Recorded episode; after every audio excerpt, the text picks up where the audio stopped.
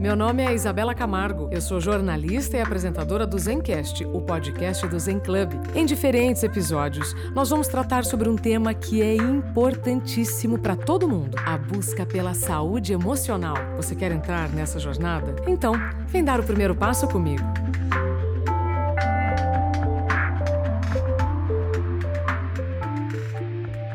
Olá, olá, seja bem-vindo, bem-vinda ao Zencast, o podcast do Zen Club. A partir de agora, você já sabe, vem um conteúdo muito especial, pensado com muito cuidado, para que você tenha informações para pensar melhor, decidir e viver melhor. Como trabalhar de forma saudável e ter alta performance. Quem vai conversar conosco é a Bianca Vilela. Bianca, bem-vinda ao Zencast. Olá, Isa, tudo bem? Muito obrigada pelo convite. Estou super feliz em estar aqui. Gente, a Bianca é mestre em Fisiologia do Exercício pela Unifesp. É palestrante, uh, produtora de conteúdo, consultora em saúde corporativa, com mais de 15 anos de experiência na área, com o propósito de ajudar pessoas e empresas a se transformarem. Bianca, vamos já começar definindo o que é performance e o que é alta performance. Pois é, tudo isso tem muita relação com o que a gente entrega, com o resultado. Qual é o meu resultado perante o trabalho? Qual é o meu resultado perante a minha família? Porque nós temos que conciliar. A vida não é só trabalho. E quando a gente usa essa palavra performance, ou então até mesmo alta performance, já vem ali o trabalho estampado, né? É lógico que nós temos que fazer boas entregas, mas sem comprometer a saúde física e mental, a qual eu chamo de saúde integral. E para que a gente esteja bem física e mentalmente, esse balance, esse equilíbrio, ele precisa existir. Se nós pensarmos, né, Isa, na pandemia, o que aconteceu? As pessoas simplesmente só trabalharam. A vida Sim. pessoal deixou de existir. Então a pessoa começava a trabalhar sete da manhã e parava 23 horas, 11 da noite. Mas, gente, será que isso é alta performance? Eu enxergo isso como baixíssima performance. Porque não dá para você só trabalhar, não é? Ô, Bianca, eu estou pensando aqui, é tão óbvio, mas a gente sabe que é por falta do óbvio que muitas pessoas estão adoecidas. Né? Gosto muito quando você diz fazer boas entregas sem comprometer a saúde. Então, eu sou um profissional de alta performance. Significa que eu entrego o que eu me proponho. É isso? Exatamente. Se nós pegarmos, por exemplo, né, que claro, hoje em dia tudo está mudado. Depois da pandemia, virou um outro mundo que nós temos que reaprender a Ótimo. fazer as coisas. Mas sabe aquele exemplo de pegar, por exemplo, um alemão, aquele que trabalha oito horas focado? A gente sempre pegou essa coisa e depois cai a caneta. Essa história de cair a caneta é muito importante. Nós brasileiros, empolgadíssimos, a gente não sabe a hora de fazer cair a caneta. Então é muito importante, pessoal, que a gente saiba, como por exemplo, que é outro exemplo, os nossos avós, ou até mesmo os pais, as gerações anteriores. O cara chegava do trabalho, muitas vezes de uniforme, qual que era a primeira coisa que ele fazia? Tirar o uniforme e colocar uma roupa dele. Ou seja, naquele momento existia uma transição entre o profissional e a pessoa. Durante a pandemia, né, voltando aí por esse é, neste período pandêmico, meu Deus, quantas pessoas eu fiz reunião com gente almoçando, comendo pizza na hora do almoço, eu ficava extremamente sem graça, falava, poxa, vamos deixar essa reunião, que ninguém vai morrer se não fizer essa reunião para amanhã. Aí você almoça tranquilo, né? Ou então, gente, exemplos assim dos mais absurdos possíveis, a pessoa começar a trabalhar 8 da manhã, recebi e-mail da mesma pessoa, 8 da manhã e meia-noite. Alguma coisa tá errada aí, não é? Perfeito. Ô, Bianca, e aí, o, o nosso tema aqui, como trabalhar de forma saudável e ter alta performance? Você já respondeu, mas é, trazendo mais elementos, já que estamos no Setembro Amarelo e a campanha do Zen Club é De Voz ao Bem-Estar, é, pelas minhas pesquisas, é este desequilíbrio entre trabalho, vida pessoal, que muitas pessoas tentam tirar a vida. Eu posso falar por mim, eu vivi a síndrome de burnout e o último elemento da, minha, da lista de sinais e sintomas de quem tem o diagnóstico da síndrome de burnout são ideias suicidas. Ponto. Então, esse desequilíbrio pode provocar pensamentos bem destruidores, como nós estamos no mês de prevenção ao suicídio, de promoção à vida.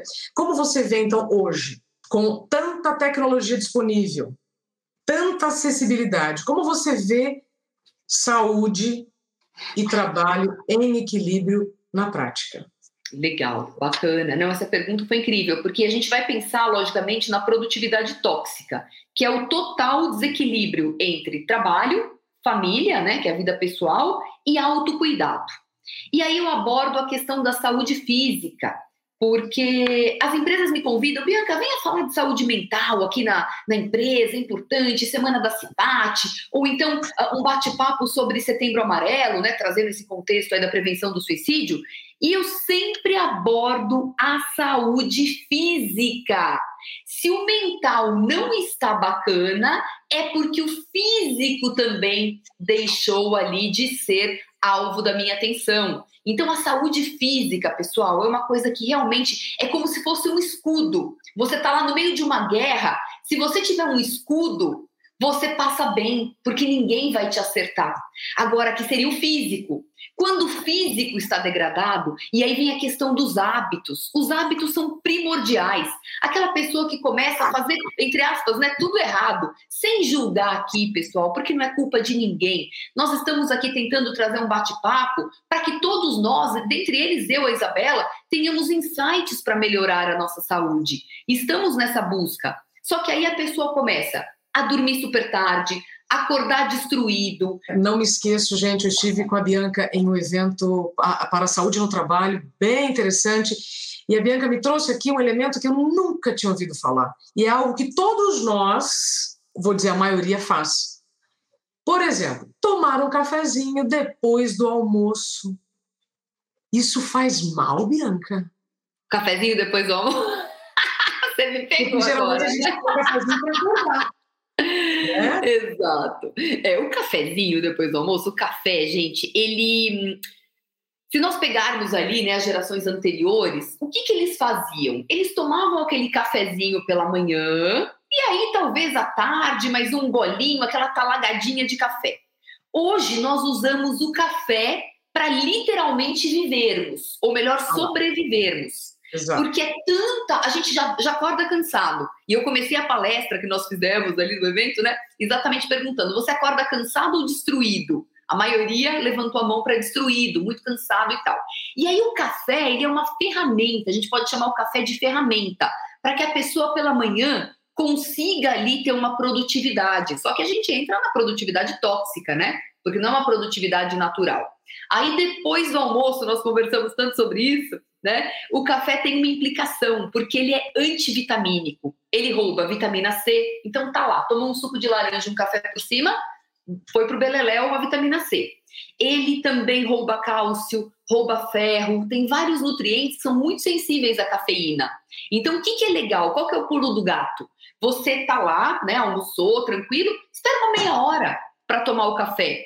E aí faça desse café o último ou penúltimo, porque a cafeína tem uma duração de 8 horas no seu corpo. E aí vai atrapalhar o seu sono. A maioria das pessoas são sensíveis à cafeína. Pronto. Eu, eu, eu quis trazer aqui logo de cara a história do café, porque são informações tão simples, elas podem passar despercebidas. E, de fato, uma agenda que está muito cheia, a pessoa que não está equilibrando muito bem a sua agenda, ela está tomando mais café. Tá. A gente sabe disso. Né? Quantas pessoas vão fazer exames por suspeita de gastrite, culpando o café? Não, o café não é o culpado, é o excesso de café pelo excesso de demandas. E quando você fala, Bianca, sobre o corpo ser o nosso escudo, já quis trazer o café, porque às vezes a gente está achando que está criando um escudo e não está. Então, para mim, a história do café foi muito emblemática, porque é, ao querer estar ativa depois do almoço, como eu estou ativa de manhã, eu acabo já emendando logo depois do almoço de imediato, sabe? É almoço, sobre, sobremesa, um chocolatinho um café. E com essa informação que você me trouxe, eu já, opa, não é assim que eu vou cuidar do meu corpo, da minha energia no período da tarde. O que, que você tem visto nas empresas, Bianca, de forma prática, para quem está em home office ou não? Para quem está trabalhando né, diante de um computador, o que, que dá para fazer para manter um hábito saudável laboral? Legal, para a gente manter a vitalidade. Com a vitalidade, a gente tem melhores entregas. E aí a gente entra na produtividade não tóxica, a gente entra na produtividade com saúde, produtividade ativa de verdade, sem colocar ali aqueles veneninhos para dar um up. Bom, a gente tem o ciclo circadiano, que é o ritmo da natureza em relação ao metabolismo. Basicamente, o dia e a noite. Por que, que as pessoas estão acordando destruídas? Porque não dormem bem. Então, o sono reparador, gente, ele é fantástico. O que seria o correto, digamos assim, né? A pessoa acordar com vitalidade e a pessoa acorda com vitalidade se ela vai dormir cedo e ela vai acordar cedo. É uma consequência, né? Ah. Tipo o pessoal da roça, já viu as galinhas? As galinhas vão lá, galinha, de manhã elas estão a mil por hora. Ninguém aguenta a galinha. Fala, meu Deus, mas esse pique dessa galinha. Mas a galinha tá certa. Só que 18 horas ela já entendeu que com o ciclo circadiano a nossa produtividade vai pauleira até 16 horas. 18 horas a galinha já está assim destruída de cansada, que é o correto. E aí vai, vão todas as galinhas, galos, galinhas e pintinhos para o galinheiro dormir. Então a gente precisa prestar atenção nesse ritmo da natureza. Hoje, 8 da noite, a gente está virado no giraia, cheio de energia. E isso não é normal. É o processo de inversão metabólica. Nós estamos com o metabolismo invertido. Sim, adorei o exemplo da galinha. Só lembrando, gente, que nós também somos galinha? Não, nós também somos animais. Animaizinhos. E aí a gente pode usar o exemplo dos tigres, dos leões, dos cach os cachorros nem tanto, os pets nem tanto, porque eles pegam o ritmo dos humanos, coitados, né? Então eles acabam também sofrendo de inversão metabólica, mas na natureza a gente pode falar que nós somos ali uh, exatamente como as galinhas ou tigres ou qualquer animal que tenha conexão com a natureza. Quando nós perdemos a conexão com a natureza, é aí que os problemas físicos e, consequentemente, mentais começam a aparecer. Repete, por favor. Claro! É quando a gente se desconecta da natureza, tá? E a gente não tem poder para brigar com a natureza. Imagina, um ser humaninho, né? Quem sou eu na fila do pão para brigar com uma natureza potente, né? Quando me distancio da natureza, é quando os problemas físicos e, consequentemente, mentais começam a aparecer. E aí eu ignoro isso tomando um monte de café, achando que tomando melatonina vai resolver meu problema. Melatonina não é indutor do sono. Ela só faz você entender o que é dia e o que é noite. Ela regula o ciclo circadiano. É quando você dormindo mal, você não, não produz leptina, que é o hormônio da saciedade. Aí você começa a comer compulsivamente. É quando você dorme mal e você não produz o hormônio de crescimento, que é o responsável pela regeneração global do seu corpo. E aí tudo começa a despencar. Sabe aquele prédio antigo, começa a parede começa a cair aqui, depois o outro começa a cair aqui, depois aí começa a despencar aqui, começa a despencar ali, e aí a estrutura está toda comprometida. Estrutura comprometida. Bianca, fala um pouquinho mais sobre isso. A, a nossa estrutura corporal fica comprometida. Você já falou do sono, né? Uhum. Quem dorme mal vive mal. E o sedentarismo? O que, que isso provoca? Isso, exatamente. Eu até estou anotando aqui para não esquecer que são coisas muito, muito, muito, muito, muito importantes. Isa, vamos pensar, né? É, hoje eu brinco que a gente quer começar uma, como se a gente, se a gente pegar um exemplo de uma construção de casa, eu, eu falo, gente, vocês estão querendo começar pelo telhado. Não dá. A gente tem que ter um bom alicerce para a gente construir um belíssimo prédio. E o que são, e o que é, na verdade, né, esse grande alicerce? Isso é muito importante. São os pilares da saúde integral. Eu até escrevi um livro sobre isso. E são vários pilares da saúde integral, mas os principais são cinco, né? Sono reparador, que eu já falei que quem não dorme bem não consegue ter boa saúde. Prestem bem atenção nisso, tá? Uh, movimento, um corpo ativo, realmente é um super benefício para a sua saúde. Hoje nós sabemos, na Organização Mundial da Saúde já fez uma revisão sobre a classificação de indivíduo ativo. Pessoas que trabalham no computador, que só mexem dedinhos e olhos, precisam de 5 horas por semana de atividade física. Oi? 300 minutos de atividade física. É, mudou, gente. Pois é. Então, movimento. A parte nutricional, que eu falo muito também sobre pico glicêmico, Quer ser produtivo? Quer parar de sofrer? Quer ter uma vida mais leve e feliz? Para de dar pico glicêmico ao longo do dia. Deixa para comer aquele chocolatinho, aquela paçoquinha do merecimento, depois que você fizer o seu trabalho grosso, sabe? Quando você não tiver mais aquela obrigação cognitiva forte. Outra coisa importante, a gente pode voltar depois em alguns pontos que você quiser, Isa. É uma vida livre de dores musculares. A pessoa não se movimenta, fica lá sentadinha. Final de semana é só série, só novelinha, a pessoa vai ter dor e ninguém vive bem com dor, né? E o quinto elemento é a consequência de tudo isso, que é a saúde mental. Simples assim. Simples assim. eu adoro método, né? Eu adoro método. Método é comigo. Então é Excelente. é isso. É dormir cedo, é, é acordar cedo, prestar atenção sem radicalismo, porque eu sou totalmente contra jejuns intermitentes. Essa coisa de jejum hoje é só na época das cavernas, né? Que passava um calango lá, eu tinha que engolir aquele calango, ficava um mês fazendo digestão. Então, para mim é ilógico a pessoa ter que ficar 15, 20 horas sem comer, uma coisa que não faz sentido algum. Então, é aquele sofrimento desnecessário que depois, obviamente, vai uh, te trazer consequências severas. Sim. Bom, Bianca, o sono fica muito evidente entender que se eu preciso acordar cedo, eu preciso dormir cedo. Ponto. Eu queria que você falasse um pouco mais como que eu consigo saber a quantidade de exercício físico que eu preciso fazer. Ou, se eu sou uma pessoa ativa, o quanto de exercício eu preciso fazer. Porque tem gente que contrata um personal trainer, mas não quer subir um lance de escada. Então, essa pessoa não é ativa fisicamente. Né? O exercício é aquele período em que você se concentra para fazer está esperando o resultado. Me corrija se eu estiver errada, Bianca. E aí você falou agora, quem fica sentado na frente do computador só mexendo dedinhos precisa de cinco horas. Como é que é feito esse cálculo? Antes era é uma coisa assim meio base da OMS, né? Porque antes eram 150 minutos. Eu já falo isso há 10 anos, que 150 minutos por semana para uma população que não é ativa durante o dia. Olha da onde vem esse cálculo. Se nós pegarmos, por exemplo, plantadores de cana, Imagina, o cara faz isso o dia inteiro, ele vai, ele se mexe, ele agacha, ele levanta. Oh, nossa senhora! O cara não vai precisar fazer mais nenhum tipo de atividade física, né, periodizada. Ele já é ativo.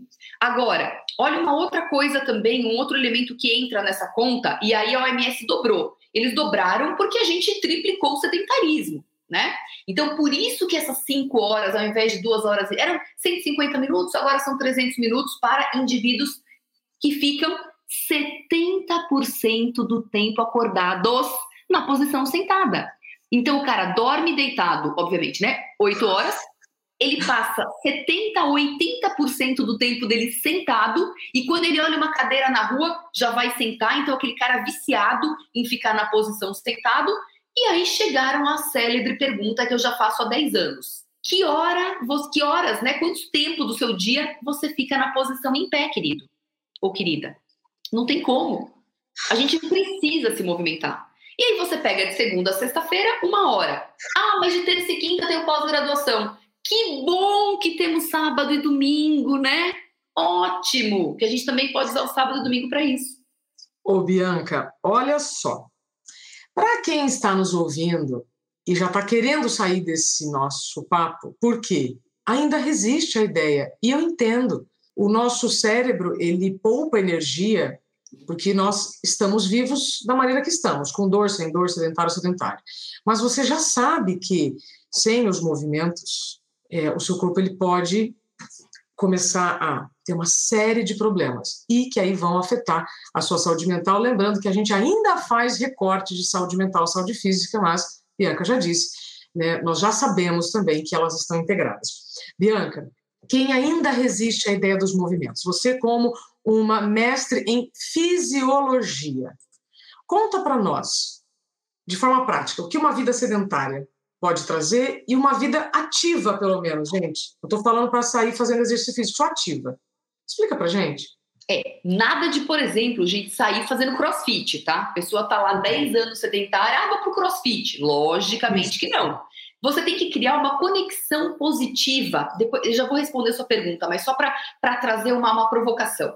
Você tem que criar uma conexão positiva com atividade física, com exercício. Eu vejo grande parte dos sedentários advogando, são simplesmente assim ministros do Supremo Tribunal Federal advogando em prol do sedentarismo. É uma lista de desculpas, mas eu falo, gente, você está quase me convencendo, mas o bom é que você não vai me convencer, né? Então, mas são elementos assim que a pessoa estudou para aquilo, para fazer aquela defesa. Então, primeira coisa é deixa a toga de lado, para de advogar em prol do sedentarismo e cria uma conexão positiva com o exercício. Porque como a Isa falou, nosso corpo, ele vai, o corpo ele gosta de rotina. Sabe aquele namorado que é mais tranquilo e aquele namorado que te deixa completamente fora da, da casinha? O corpo não gosta daquilo, ele gosta do namorado certinho, ele gosta de rotina. Então, ele se acostuma com tudo, que é a homeostase.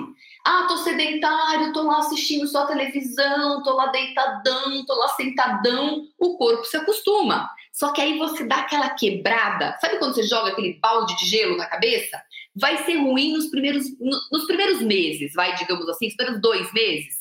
Eu elenco 30 dias, que é a fase de adaptação neural e adaptação músculo-esquelética. Com 30, depois do, do trigésimo dia, você já está bem melhor.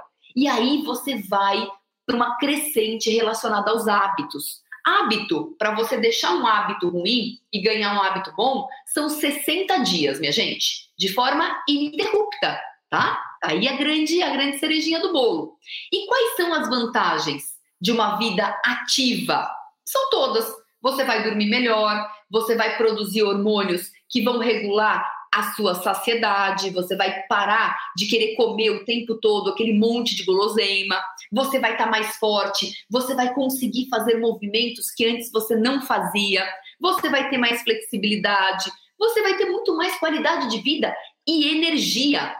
E olha, minha gente, eu posso garantir que quando você é um profissional com vigor, com energia, as empresas pagam até mais por um profissional que tem essa, que tem essa característica vigorosa. As pessoas querem alguém com esse perfil, mas tem que ser uma energia saudável e não uma energia que seja proveniente de uma produtividade tóxica. Perfeito. Isso, inclusive, vem ao encontro da questão da que tudo que acontece na nossa vida é baseado na genética.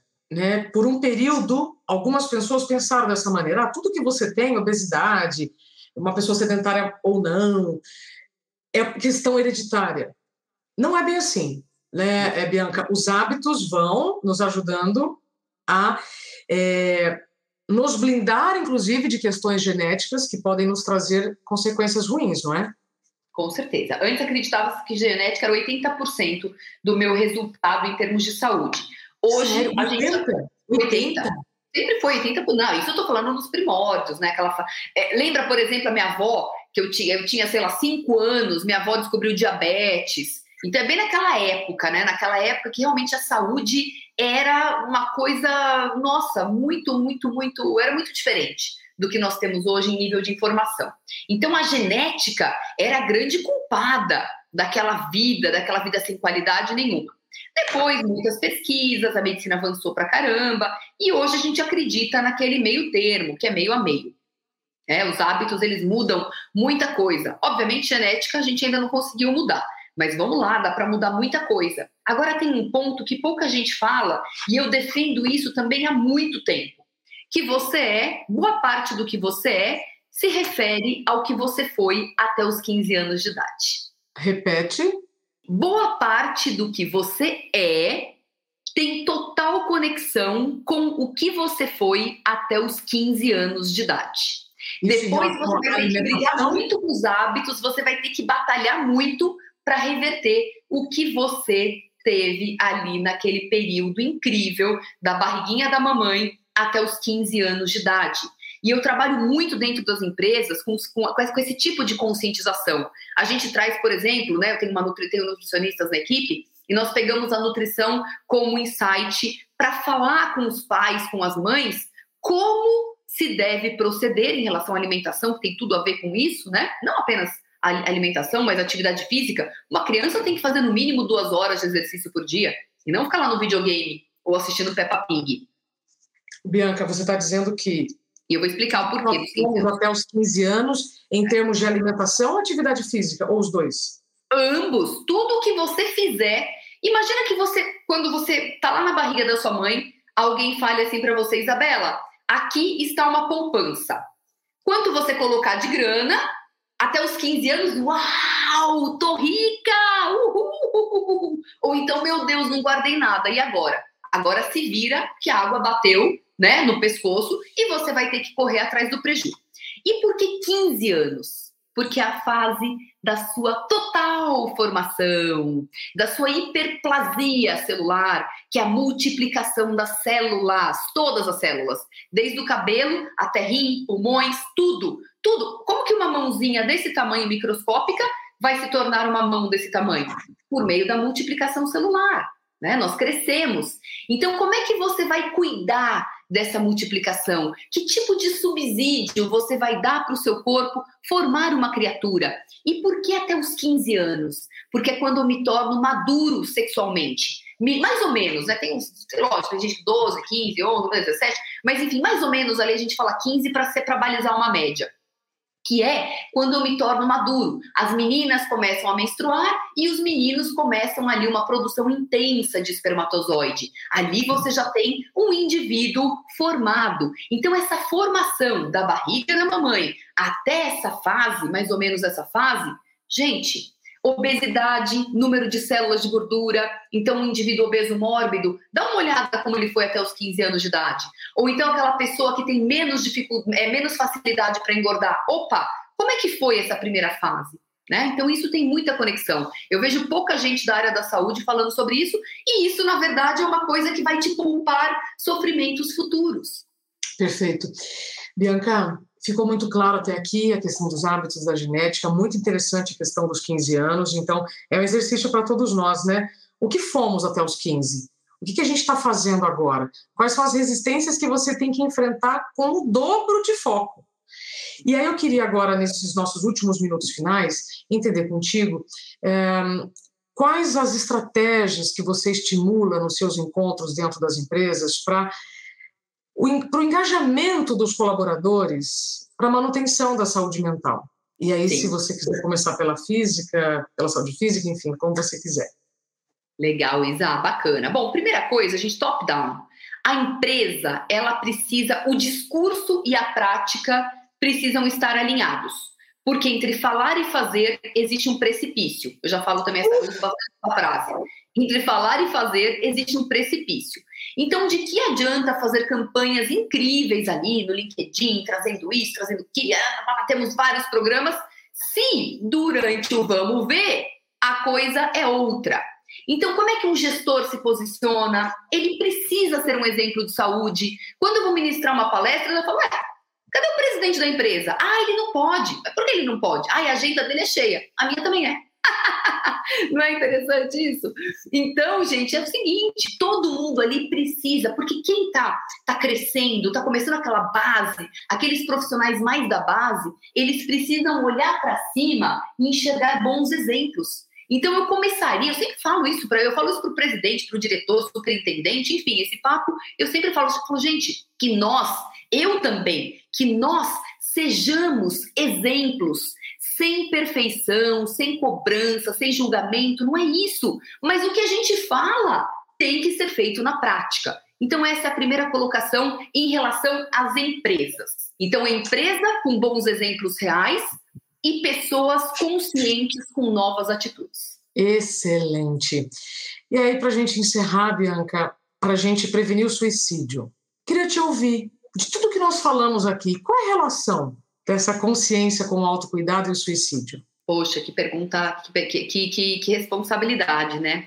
Uh, a minha responder essa pergunta, porque quando a pessoa já está num nível, você sofreu burnout, é porque a pessoa está precisando muito de ajuda. Essa pessoa realmente precisa ser cuidada. Não dá para chegar para ela e falar assim: olha, vem cá, vamos acordar cedo e fazer uma caminhadinha matinal? Então, isso não resolve. A gente precisa ter um olhar muito humanizado, muito cuidadoso, para tirar essa pessoa dessa área de sufoco. É como se a gente tivesse ali num maremoto e falar: não, é só você bater os braços, fica tranquila. É claro que não. Precisa de um helicóptero ali, helicóptero ali salvando a pessoa e tirando daquele, daquela zona de conflito porque sozinha realmente ela não consegue. Então, ter um olhar diferente, se a pessoa tiver uma mudança, se a pessoa estiver sempre falando de coisas negativas, uma pessoa que era tão ativa, feliz, ela mudou ali substancialmente a forma de pensar e agir, gente. Vamos tomar cuidado com essa pessoa. E aí, quando ela já estiver no momento certo, porque você imagina, né, Isa, a pessoa já está naquele, naquela deprê total. E aí você começa a cobrar, não, você tem que fazer atividade física, você tem que comer maçã, você tem que comer Exato. alface, pare de comer chocolate. É muito pior. Né? Então, ter uma visão humanizada, ter uma equipe multidisciplinar que vá tirar a pessoa dessa zona total de conflito, e aí sim, quando ela tiver, lembra do alicerce? Quando ela tiver com aquele alicerce pronto, aí a gente começa a batelagem. Redefina o que é batelagem, Bianca. Batelagem é você ter uma construção saudável daqueles pilares. Então, aos poucos, dormindo bem, por exemplo, claro, Vamos agora sair daquela pauta uh, mais estruturada em relação a, a, suicídio. Vamos pegar uma pessoa que esteja cansada, né? Ai, meu Deus, sem energia e tal. Então, vamos começar a primeira laje, porque são várias lajes quando a gente constrói um prédio. Então, a primeira laje é o sono reparador. Comece a dormir melhor, comece a prestar atenção no que é dia, no que é noite. Vá para a cama mais cedo, deixe as telas de lado, faça atividade respiratória, faça o mindfulness, faça ali yoga, meditação, tudo que vai te trazer para dentro, porque a gente busca tantas respostas fora, sendo que não está lá não está fora. A nossa melhoria e o nosso processo de melhoria contínua, ele está dentro de nós. Não são gurus, não tem nada disso, né? Então busque ali entender a sua natureza, se conecte mais com a natureza, vá para um parque no final de semana. Quando tirar férias, não vai para um super centro urbano, vai lá para um hotel fazenda, vai ver a plantinha, né? Vai, não estou falando para abraçar a árvore, ficar lá um pseudo zen. Não é nada disso, mas é se conectar com a sua natureza e com a nossa mãe natureza. Isso vai te fazer um bem danado. Você sabe que eu, eu, vou ter que trazer aqui um ponto bem polêmico. Esse negócio de ah, abraçar árvore, parece que quem faz isso não merece o nosso respeito. Gente, a partir do momento que você ainda pensa que o contato com a natureza é desnecessário, e a gente brinca de abraçar árvore, mas pode ser pisar na grama e tudo mais. É, tem uma informação muito importante. O Hospital Albert Einstein de São Paulo, alguns profissionais já receitam tempo com a natureza. Então, não sou eu, não é a Bianca, os médicos do Einstein estão dizendo, mas no fundo, como a Bianca disse, nós precisamos buscar dentro os recursos que não estão nas farmácias, não estão com os líderes nem com os chefes. Você mencionou bastante sobre ambiente tóxico, Bianca, e os comportamentos tóxicos são muito importantes da gente saber quais são para evitar vários problemas, inclusive ideia suicida, certo? Certíssimo, com certeza. Tem a pesquisa japonesa, né, que menciona que 20 minutos, de, eles usam o termo floresta, que é natureza. 20 minutos de natureza por dia, uma contemplação, ou então um contato ali mais físico, pisando, abraçando, né? Você tem ganhos muito, muito, muito importantes na sua saúde como um todo. É que não adianta também só né, abraçar e depois chegar lá e, e fazer ali aquela rotina, um inferno. Pois é, então a gente tem que fazer tudo, inclusive, né, se conectar mais com a natureza. Aí alguém vai os resistentes, ah, mas eu não tenho nenhuma floresta. Gente, menos tela, mais janela. Não importa onde você esteja, vai ter uma janela. Alcança o primeiro verde que você consegue. Sabe que daqui da minha janela eu tenho duas plantinhas penduradas na parede. Isso, claro. Já é um caminho. Já é um caminho, fazer uma hortinha, colocar lá uns vasinhos com manjericão, alecrim, você ali em contato com aqueles temperos, fazendo sua própria comida. Nossa, é. que benefício isso vai trazer. Maravilhoso. Não vamos dificultar o simples. A gente tem é, possibilidade de encontrar um verde perto que seja, quer abraçar árvore, abraça, sabe? Também a gente precisa parar com essa história de fugir daquilo que nos faz bem pelo que os outros vão pensar. Mas se alguém estiver me tirando sarro, eu, te, eu abraçando a árvore, aí que eu abraço mesmo. Não, aí sabe que eu faço? Eu dou um boleto para ela. Fala, ah, tá criticando, tem um boletinho aqui especial para você pagar agora. Excelente, adorei esse nosso papo, Bianca. Ficaria aqui mais tempo contigo Nossa. e tenho certeza que quem é, nos acompanhou até aqui sai com muitos insights. Obrigada. Que bom. Obrigada, pessoal. Até a próxima.